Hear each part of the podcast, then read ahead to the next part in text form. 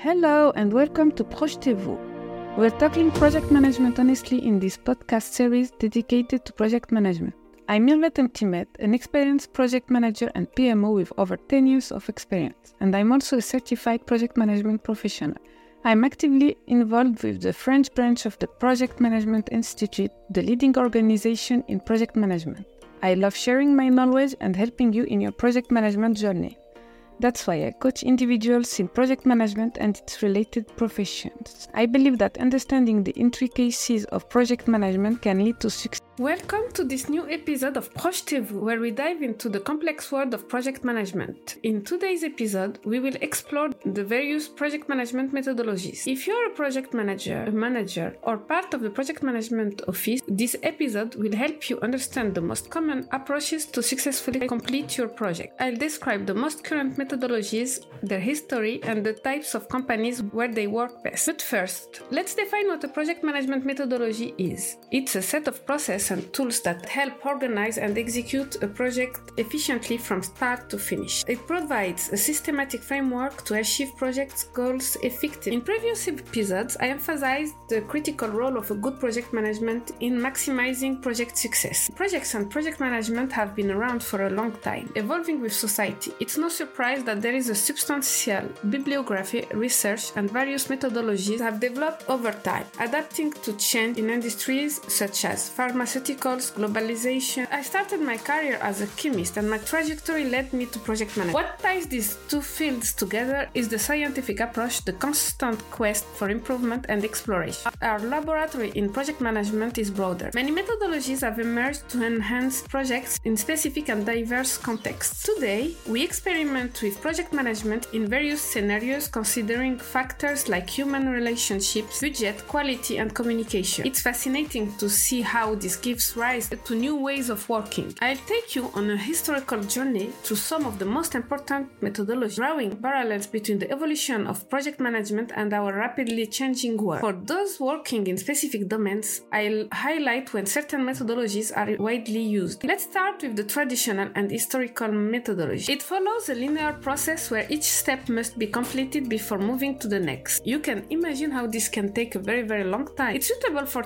projects with stable and well defined requirements from the start. However, this method can be inflexible in the face of change and unforeseen circumstances. It's used in projects with a stable scope and can apply to projects lasting from months to a few years. While this method has been tried and tested for decades, it has faced criticism due to its lack of flexibility. Some specific industries, like construction, engineering, or manufacturing, still embrace where requirements are stable and predictable. Now, let's transition to a more flexible and iterative methodology, the Agile approach. Agile, well known since the 70s in Japan, is an approach that emphasizes short development cycles. It's perfect for projects where requirements are often evolving or where adaptability is crucial. In the 2000s, Agile gained popularity, especially in the software development industry. It's been praised for its ability to improve collaboration, foster innovation, and deliver value to the customer more. Agile allows you to create marketable product after the first iteration, making a game.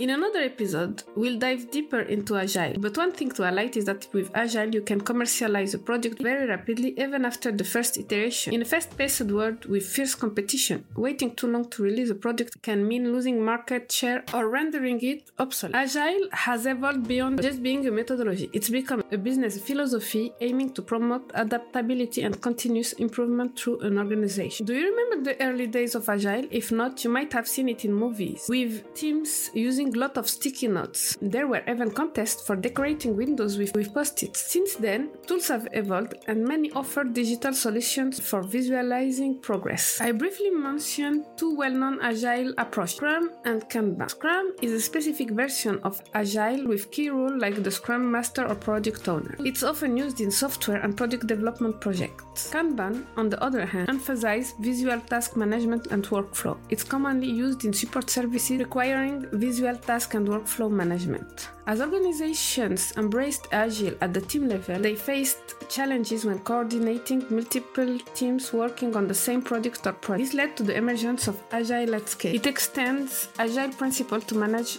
more extensive projects. In the 2010s, many specific Agile scaling frameworks were developed to meet the needs of large organizations. As digital transformation and innovation continue to reshape the business landscape, more and more organizations are adopting Agile at scale to stay competitive and meet evolving market demands. We've covered some of the major project management methodologies. Each approach has its advantages and disadvantages, so it's crucial to choose the one that suits your project, team, or organization best. In French companies, while these methodologies aim to optimize and enhance project outcome, we mustn't forget human factor. There is a significant gap between theory and reality in organizations. To optimize results and align more closely with theory, it's essential to avoid overwhelming teams with excessive processes and tasks. For these methodologies to work, teams often need guidance, a sense of purpose, and clear communication about the choice made and the processes and tools in place.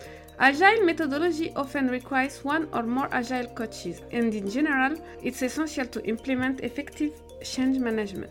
Change management is a field closely related to project management, and I'll discuss it in a future episode. It's a domain that is sometimes overlooked, but organizations often find themselves needing to invest in change management to ensure successful implementation. The key is to adopt a flexible and adaptable approach to thrive in the complex world of project management.